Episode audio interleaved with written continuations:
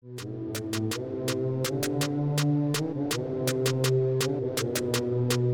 damos la bienvenida a Pensamiento Continental, un podcast para pensar en grande, tomar acción y crear impacto positivo y trascendental. Toma fuerza, tu propósito, hazlo continental. En cada episodio de Pensamiento Continental nos acompañarán peruanos y peruanas que dejaron atrás los límites y crearon su propia realidad. Hoy tendremos como invitada a Mayra Guzmán, abogada, emprendedora social y fundadora de la organización Niña Valiente. Hola, hola a todos y todas, ¿qué tal? ¿Cómo están? Yo soy Anela Navarro, host de Pensamiento Continental y estudiante de la carrera de Psicología en la Universidad Continental. Hoy estamos con toda la energía y las ganas de conocer a un nuevo personaje, sobre todo porque su trabajo tiene un poderoso impacto, empoderar a las niñas. ¿No es así, Eva? Bueno, espero que también te estés encontrando muy bien con las ganas de empezar ya esta entrevista. Y bueno, cuéntanos un poco más también de la persona que nos acompañará el día de hoy. Claro que sí, hola Yane, hola a todas las chicas y chicos que se conectan a este nuevo episodio. Nosotras súper contentas, alegres de poder ser parte una vez más de Pensamiento Continental y con invitados súper interesantes que realmente toman acción para poder crear impacto positivo en el Perú y en el mundo. Mi nombre es Eva Orihuela, egresada de la carrera de Ciencias y Tecnologías de la Comunicación y como ya lo ha mencionado Yane, hoy estamos listos para arrancar con un interesante episodio. Te cuento un poco sobre nuestra invitada, Yane. Se trata de Mayra Guzmán, quien nos va a llevar a conocer más sobre un emprendimiento social muy interesante y la misión que tiene Niña Valiente, la organización que lidera y con la que está buscando, por supuesto, empoderar a las niñas para que en el futuro ellas puedan transformar la sociedad como mujeres valientes. Vamos a saludarla y, por supuesto, darle la bienvenida a este nuevo episodio. ¿Cómo estás, Mayra? Gracias por estar con nosotras. Hola Eva, muchísimas gracias por la invitación y felicito a ti y a todo el equipo de la Universidad Continental por este gran proyecto. Mayra, verdaderamente nos da mucho gusto que estés acá con nosotras.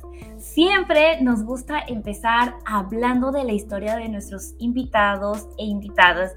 Por eso quisiéramos que nos hables de tu carrera de derecho. ¿Cómo recuerdas tu tiempo en la universidad y qué te llevó más tarde a emprender con tu fin social? Mis días en la universidad, cuando yo elegí la carrera de derecho, fueron muy satisfactorias. Yo creo que ingresé a la universidad con, este, con esta idea en mente de querer hacer cosas, de, de mm, vincularme con proyectos sociales. Y desde que estuve en pregrado, tuve la gran oportunidad de poder encontrar prácticas preprofesionales, incluso ya profesionales, dentro de lo que me gustaba, que era el rubro, el rubro de la responsabilidad social y la responsabilidad social corporativa. Entonces pude conocer eh, mucho más de cerca esta trilogía entre empresa, sociedad, los stakeholders, y de esa manera conocer y empaparme más cómo podrían o cómo pueden estos, estos tres actores eh, participar de una manera conjunta para el bienestar, no solamente de uno de ellos, sino de cada uno de ellos. Y de esa manera em, pude conocer diferentes problemáticas, tanto locales como fuera de Lima, y eso me ayudó muchísimo. Tuve grandes mentores en el proceso grandes jefes, personas que me apoyaron mucho en el proceso, hasta mm, el momento que, el momento más valiente que, que tuve, que fue dar ese gran paso y crear mi propio emprendimiento social. Muchas gracias Mayra por compartir con nosotros tu historia. Hay muchas chicas que están conectadas seguramente al podcast o viéndonos a través de YouTube que van a inspirarse sin duda alguna a través de todo lo que nos vienes contando. Y queremos entrar un poco más al campo de la organización que lideras, que es Niña Valiente. ¿Cómo tú describirías cuál es el trabajo que vienen realizando en la actualidad? Es una excelente pregunta. De hecho, te comentaría tres grandes momentos. El primero fue que cuando nosotros ingresamos al mercado contando lo que hacíamos, Niña Valiente vendía accesorios. Y para esto yo me empapé mucho de diferentes modelos de negocio que previamente se estaban haciendo en el mercado, no tanto locales, sino fuera. Y uno, una de mis eh, más grandes motivaciones eh, fue, bueno, es esta empresa Toms, que no sé si la conocen, se las recomiendo, porque mm, este chico que creó Toms realmente es un genio, porque no solamente creó estas zapatas, estas zapatillas con un propósito social, sino que creó todo, toda una línea de negocios. Eh, y creó zapatillas, creó eh, la venta de lentes, la venta de unas mochilas, la venta de agua, la venta de café. Pero detrás de cada producto existía eh, una propuesta social. Y eso fue lo que realmente me impactó. Empresas que estén haciendo, eh, no solamente, que estén eh, haciendo y creando, no, no solamente para sus arcas, sino también pensando en el más allá qué puedo hacer por otras personas. Entonces, bajo ese modelo de negocio, Niña Valiente entró al mercado bajo esta, esta propuesta de que tú compres un accesorio y nosotros destinamos un porcentaje de la venta a organizaciones que estén atendiendo a niñas en situación de vulnerabilidad. Sin embargo, pasó algo en el proceso y es que apenas cuatro meses de ingresar al mercado y contar lo que hacíamos, sucedió algo. Nosotros creíamos en la carpeta, en la mesa, que nuestras primeras clientas iban a ser las niñas. Y no es así. Las primeras clientas son sus mamás porque la mamá era la que le iba a comprar ese detalle a la niña, ¿no? Entonces, y la mamá era la que lee, la que pregunta, la que quiere conocer quién está detrás de la marca, qué cosa hacen y todo esto. Entonces, en ese momento éramos un grupo muy chiquitito y era yo la que iba a entregar los accesorios. Entonces, en ese momento, eh, tocando muchas puertas para entregar las cadenitas, muchas mamás me decían, oye, eh, y este programa que tú estás haciendo, este programa al que vas a eh, destinar la ayuda para niñas en situaciones de vulnerabilidad, ¿no lo has pensado hacer para otras niñas? Y en realidad nosotros nunca lo pensamos, no lo vimos de esa manera, porque quizás en un primer momento creíamos que en realidad no todas las niñas lo necesitan. Y ahí fue como nuestro gran error, pero nuestra gran lección, porque escuchamos a nuestros clientes, que fueron las mamás, ¿no?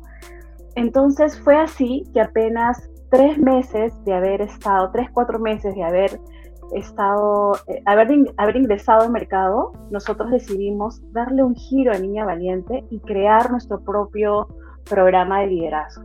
Y fue eh, arriesgado porque la gente estaba, estaba em, conociéndonos de a poquitos con los accesorios y nosotros le giramos la, propuesta y decidimos también vender programas de liderazgo para niños.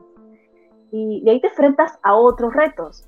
Nosotros eh, no contábamos con un local para llevar los talleres, no teníamos a, las profesoras, no teníamos el equipo, no teníamos nada pero teníamos esta idea genuina de que sí podíamos ayudar más si es que les dábamos esta herramienta a las niñas. Y fue así que tocando muchas puertas, se sumaron muchos aliados en el proceso y nos dieron las instalaciones para nosotros poder realizar estos talleres.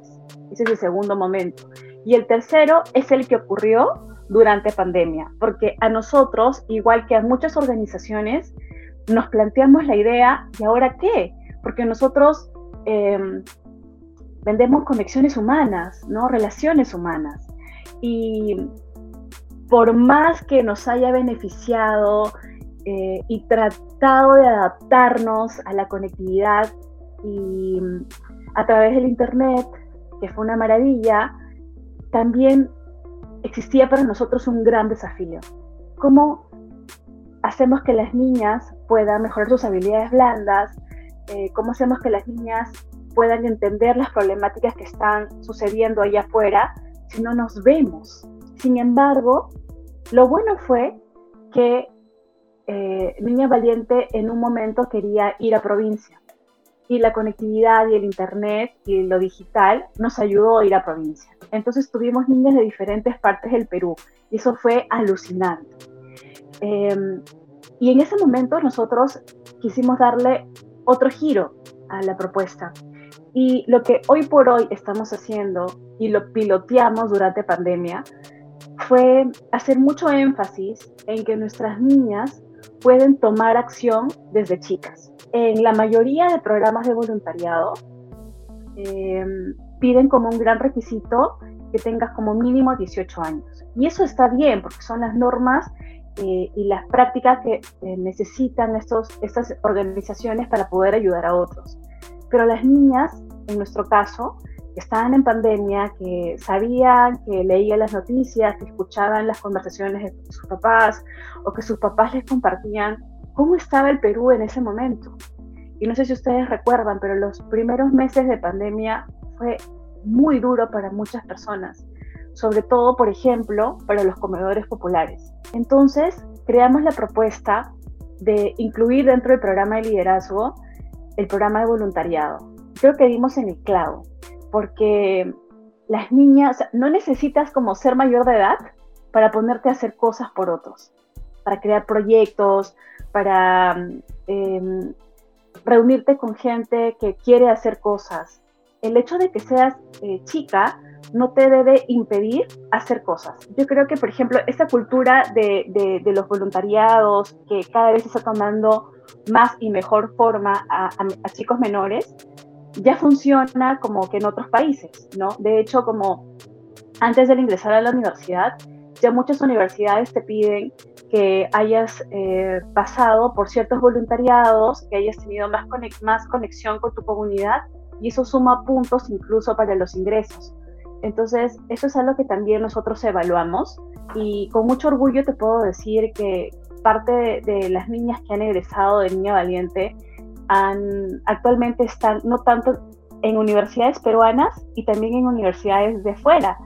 Entonces, eso ha sido un gran orgullo para nosotros porque ellas nos escriben y cuentan que eh, em, el training que recibieron dentro del programa les ayudó mucho a mejorar su confianza, a levantar la mano, a hacer propuestas y tener esta, esta sensibilidad porque si está pasando algo allá afuera que no te gusta, que te da bronca, que quieres hacer algo, lo puedes hacer.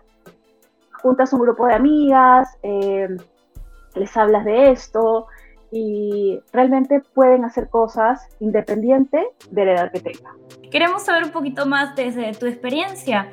Eh, ¿Cómo podemos desde cualquier, cualquier eh, rol que ocupemos empoderar a las niñas que están en nuestros entornos ¿Con qué acciones en sí podemos también generar el cambio que las niñas lo necesitan?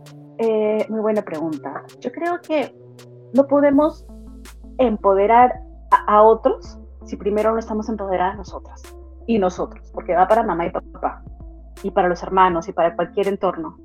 Em, y, y las niñas nos están viendo todo el tiempo, todo el tiempo. Y eso se resume en algo tan sencillo de si vas al supermercado o si vas a alguna panadería y ignoras lo que está pasando a tu alrededor, como algo tan sencillo de poder ver eh, algunos niños que están vendiendo, pasando un mal momento, vendiendo dulces en la calle y tú levantas la ventana de tu carro y haces como si nada pasara, o si realmente compartes con tus hijos, con tus sobrinos, con tus eh, con las niñas y niños de tu entorno y les dices, oye, mira, esta niña o este niño está pasando un mal momento, ¿cómo podemos ayudarlo? De repente tenemos en las, en las cosas que hemos comprado algo que necesita, se lo amarramos en una bolsita, le podemos dar. Te hablo eh, desde cosas tan chiquitas como esas, ¿no?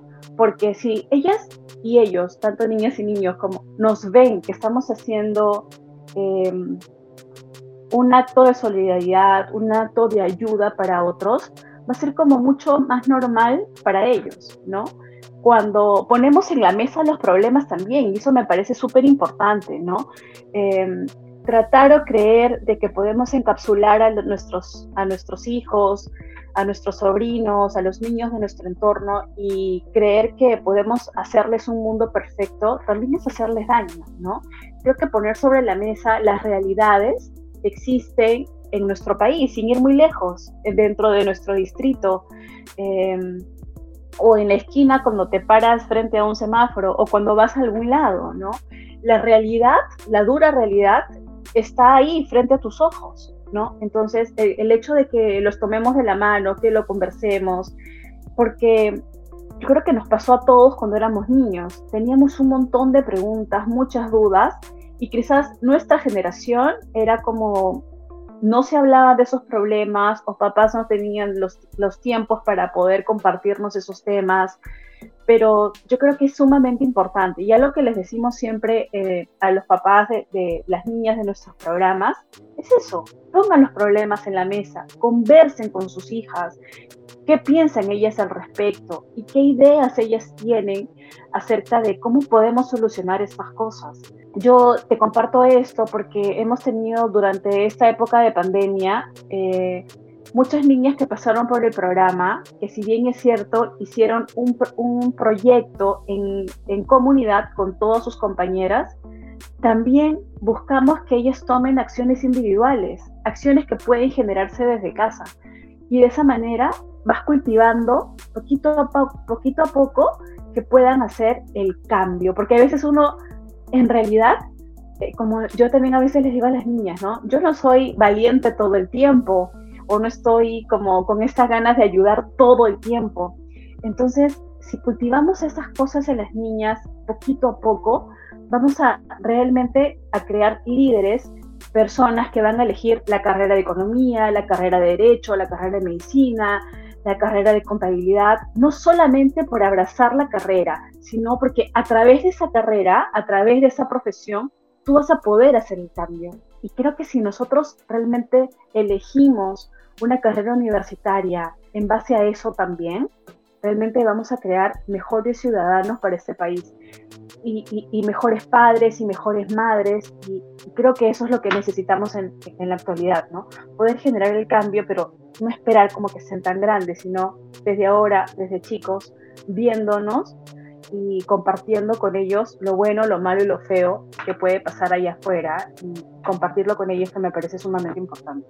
Qué bonito escucharte, Mayra, realmente eh, inspira tu vida, tu trayectoria, tu testimonio, pero mientras te escuchaba yo trataba de imaginarme a quienes han sido parte de tu camino como fuente de inspiración. ¿Quiénes han logrado inspirar a Mayra? Cuéntanos, por favor, sobre esas personas que han sido claves en tu camino, tanto en el ámbito académico como en la vida misma. Es así, esa pregunta me llega al corazón. De hecho, em, una de las mujeres que, me no, no, me alentó, pero una de las mujeres referentes en mi vida por las cuales hice niña valiente fue mi abuela. Mi abuela tuvo un pasado muy, muy duro como muchas mujeres de su generación que no tuvo la oportunidad de ir al colegio. Ella desde muy niña eh, fue empujada a, ayudar a, a, su mamá a través del trabajo, o sea, tenía que trabajar para poder llevar dinero a la casa. El hecho de que haya sido ella particularmente con lo, con lo fuerte, con lo, con lo trabajadora, con lo humana que llegó a ser mi abuela, me, parte, me partía el alma saber que siendo tan niña tenía que pasar todas estas cosas, ¿no? Creo que cuando uno crea un emprendimiento, cuando crea uno un proyecto, sea cual fuera, existen muchos referentes de atrás y en el camino y eh, los ideales que uno va construyendo hacia adelante. Entonces, te diría que fueron como mi abuela, sería esa persona referente de atrás, en el camino eh, han sido mis niñas, son mis niñas, porque cada uno detrás de ella hay una, hay una historia, hay un proyecto, hay una idea, es como una semillita de proyecto de niña valiente en cada una de ellas. Y, adelante es como ver su futuro, ¿no? Cuando me escriben eh, al celular o me llaman y me dicen, Mayra, ingresé a la universidad, o Mayra, me gané una beca para irme a tal lado, que voy a participar en tal sitio, digo, wow, porque realmente eh, el proyecto está siendo como muy, no solo positivo en su vida, sino que está generando un gran impacto en lo que ellas realmente están encaminándose a hacer. Entonces, yo, yo algo que, que, recuerdo mucho es que cuando estaba en el colegio, em, cuando miraba a mis profesoras o a las mujeres de mi entorno que, admiraba, Em, las miraba con, asombro, con empatía, con admiración. Y yo he tenido mucha suerte de que en el proyecto de Niña Valiente le tocamos la puerta a muchas mujeres líderes de nuestra comunidad, como siempre le llamamos, que han sido embajadoras, ¿no? Mujeres que están haciendo cosas, eh, que están haciendo, que están creando, que están inspirando a través de su, de su experiencia de vida a otras niñas. Entonces, en ese proceso hemos invitado a ingenieras, a bomberas, a policías, a pilotas de la Marina de Guerra del Perú, por darte un ejemplo. Entonces, creo que ver el rostro de las niñas cuando conocen a una mujer que tuvo la oportunidad de estudiar, tuvo la oportunidad de, de viajar, no siempre también rompiendo un poco la burbuja de creyendo de que la tuvo fácil o fue sumamente fácil para ella. No, porque detrás de cada mujer él está logrando, está haciendo cosas, también está superándose, está eh, está desafiando las cosas que pueden presentarse en su camino y lo están haciendo. Entonces, ven los rostros de ellas cuando conocen a alguien como tan grande y literal cuando la mandíbula se les cae de, wow, ¿no? Has hecho todo eso, qué bacán. Entonces, em, yo siento que no pierdo eso. Em, y, de, manera personal también me asombro como ellas cuando conocen a alguien así o cuando yo conozco a alguien así, me parece como, wow, porque sé que detrás de, todos esos sueños cumplidos hay horas de práctica, hay sueños, hay muchas veces que tuvieron que decir que no a las cosas que les gusta o a los proyectos que tenían para eh, trazarse un norte, e ir sobre él y, realmente dar los pasos para poder hacerlo. Y sobre todo porque muchas de estas mujeres están haciendo cosas que, que quizás sus mamás no pudieron hacerlo o tampoco hicieron sus abuelas. Entonces es como la primera generación que está tomando las, las, está tomando la, una posición de liderazgo, una posición de ejecución, ¿no? Y eso me parece realmente trascendental para todos, porque sus hijas los están viendo, sus hijos las están viendo, el entorno las está viendo, y eso me parece eh, importante, muy valioso y, de gran trascendencia también para las que, las que vienen mirándonos, las que vienen... Eh, eh, escuchándonos, las que vienen eh, conociéndonos y, y, de esa manera estamos también dejando una gran huella en las niñas para que se pongan a hacer cosas y, confíen en ellas mismas, ¿no? Yo creo también que es muy importante la representación y eso lo digo siempre, ¿no? Tú no te puedes convertir en algo que no ves. Entonces, mujeres que están ocupando posiciones de liderazgo, de ejecución, de alta jerarquía en organizaciones, en, empresas y en cualquier rubro, en el, deporte, a nivel académico, a nivel empresarial, a nivel social, que mujeres lo estén haciendo, las niñas las están viendo. Y, van a considerar en algún momento, oye, mira, que, tal persona está aquí. Yo, yo he visto los episodios pasados que tuvieron a Wendy Ramos, Em, que también tuvieron a Mariana Costa. Entonces, esas mujeres están llevando la valla alta, ¿no? Y, nos deja, creo que a todas, la admiración, el respeto y, las ganas también de seguir avanzando, porque sabemos que si ellas están ahí, que si ellas lo lograron, nosotras también podemos. En tu opinión, ¿por qué dirías que es clave ser un líder con propósito? ¿Nos, ¿Nos podrías compartir en sí una reflexión tuya o si tienes alguna anécdota o momento que te haya inspirado en todo este tiempo? En relación a, al tema del propósito, que es algo que, que a mí me apasiona, que a veces entiendo, que a veces no lo entiendo, que es tan diferente uno del otro, eh, hay un libro que me, inspiró mucho y se los recomiendo. Eh, se llama Encuentra tu elemento de Ken Robinson. Y mm, él en, él en el libro habla, habla de muchos, eh, muchos actores, muchos profesionales que eligieron su carrera en base a, a la convicción de que eran buenos en algo, le dedicaban horas de práctica a eso y que no se veían haciendo otra cosa que no sea eso. Ese libro fue como sumergirte en las mil y un posibilidades que uno tiene allá afuera pero que quizás el, el, modelo académico de los colegios o de las familias o de la misma sociedad hace que te puedas encasillar y de que no te descifres acerca de lo que te gusta. Em, yo creo que incluso mi generación con la generación de las niñas, hay un abismo de, de, de, de, opciones, de cosas que ahora ellas tienen. Esta generación em, puede llegar a ser tan multistake, tanto chicas y chicos, que que a nosotros nos decían tienes que elegir como solo una carrera o solo hacer una sola cosa, ¿no? Chicos pueden hacer un montón de cosas al mismo tiempo y hacerlas bien, ¿no? Y eso es lo más increíble de todo esto. Tienen una mente diferente, tienen una forma de pensar diferente y su mundo es completamente diferente. Es muy importante, incluso a nivel académico y en las universidades, no sé si ahora se, se, se haga, pero yo recuerdo que en mi universidad, en el momento cuando yo estudié el, derecho, tuve una, tuve en, el primer ciclo como un profesor que realmente nos inspiró, que nos habló mucho acerca de, de, qué es lo que venía detrás de, de, derecho. Pero de ahí nunca más nos volvieron a hablar del tema. Entonces, y, y vamos, voy a estar cinco años en la universidad. O sea, la pasión que tenías en el primer día, el primer ciclo, no va a ser la misma tu tercer año o tu quinto año.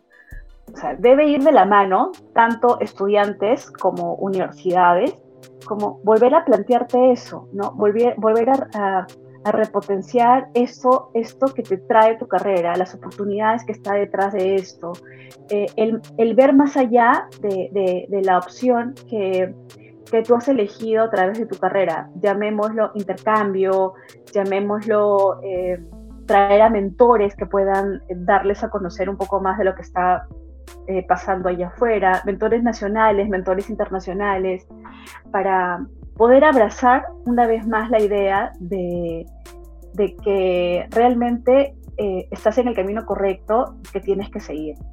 Te comento esto porque en mi experiencia, em, yo entré a la universidad, sí, ¿no? Con mucho amor, con mucha pasión, con ganas de hacer cosas, tuve profesores increíbles, pero sentía que cuando la rutina de, los ciclos, de los años, del tiempo, y carreras y derechos son seis años en este país. Entonces era como, wow, y, no decepcionar a mis papás, y no decepcionarme a mí, y ni siquiera hablarlo, porque hablarlo con mis compañeros en ese momento era como, hoy, Mayra está realmente perdida, pobrecita, ¿no? pero te pierdes en el camino, te pierdes en el proceso, te cuestionas cosas. Y sabes una cosa, está bien, cuestionate, realmente eh, refuerza la idea de que realmente quieres esto. Yo recuerdo que cuando estaba en tercer año de, carrera, yo tuve la oportunidad de salir fuera, entonces conocí a otra gente, otras cosas, y dije, me voy a cambiar de carrera. Y esta es una experiencia que siempre la cuento. Eh, yo llegué a Lima y dije, ay, derecho, sí, está bonito, todo me gusta, pero son seis años y no sé. me sentía tan desmotivada, tan, tan, tan a lo lejos llegar a terminar la carrera que, que dije, no, yo quiero estudiar administración, quiero hacer otra cosa, no sé si esta es mi personalidad. Y recuerdo que mi papá me llevó al psicólogo porque el pobre no sabía qué hacer con una hija que no sabía qué hacer con su futuro profesional y académico y conocí a una psicóloga em, vocacional y, quizás la psicóloga vocacional o no sé qué otro profesional pueda ser ese pilar que pueda volver a encauzarte y seguir abrazando lo que abrazaste en el primer ciclo. Y lo que pasó fue que ella me dijo, oye, ¿qué cosa quieres hacer? Y le dije, no, que yo quiero dejar la carrera, tercer año, imagínate, a la mitad de la carrera y volver a punto cero.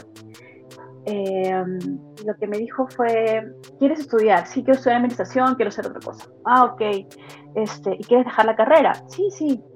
Y me, me planteó, ¿y por qué no estudias administración mientras estudias derecho? yo, ¿qué? ¿Es eso posible? Entonces, mi mente es muy inquieta. Yo he, he, aprendido con el tiempo que como soy, soy muy creativa, me gusta hacer muchas cosas. Entonces, dije, ¿y eso se puede? Y me dijo, sí, mira, yo soy psicóloga, manejo tres idiomas, eh, me acabo de meter a un curso de tal cosa y estaba haciendo otra cosa. Y dije, wow, qué bacán, se puede hacer esto, no puedo dejar mi carrera y puedo también aprender otras habilidades. Y no paré. Y eso fue algo sumamente bacán. Ahora, en ese momento mis amigos me miraban como bicho raro, ¿no? Porque imagínate, ya carrera, derecho es sumamente complicado y, tiene que hacer varias cosas. Entonces me matriculé los sábados a un diplomado de la universidad, en una universidad eh, que maneja muy bien esos temas de administración y estas cosas. Y me, me fui a un diplomado de seis meses y me fue bacán y me gustó y salí feliz.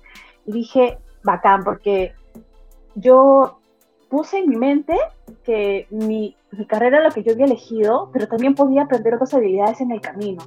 Y eso me pareció alucinante. Entonces, creo que, eh, no sé si consejo, pero sí sería súper importante que uno se plantee dudas, preguntas y que reciba un acompañamiento de la universidad, eh, eh, que al segundo año, que el tercer año te, te siga motivando, no solamente a ver la carrera como algo meramente académico, sino ver la carrera como algo transformacional.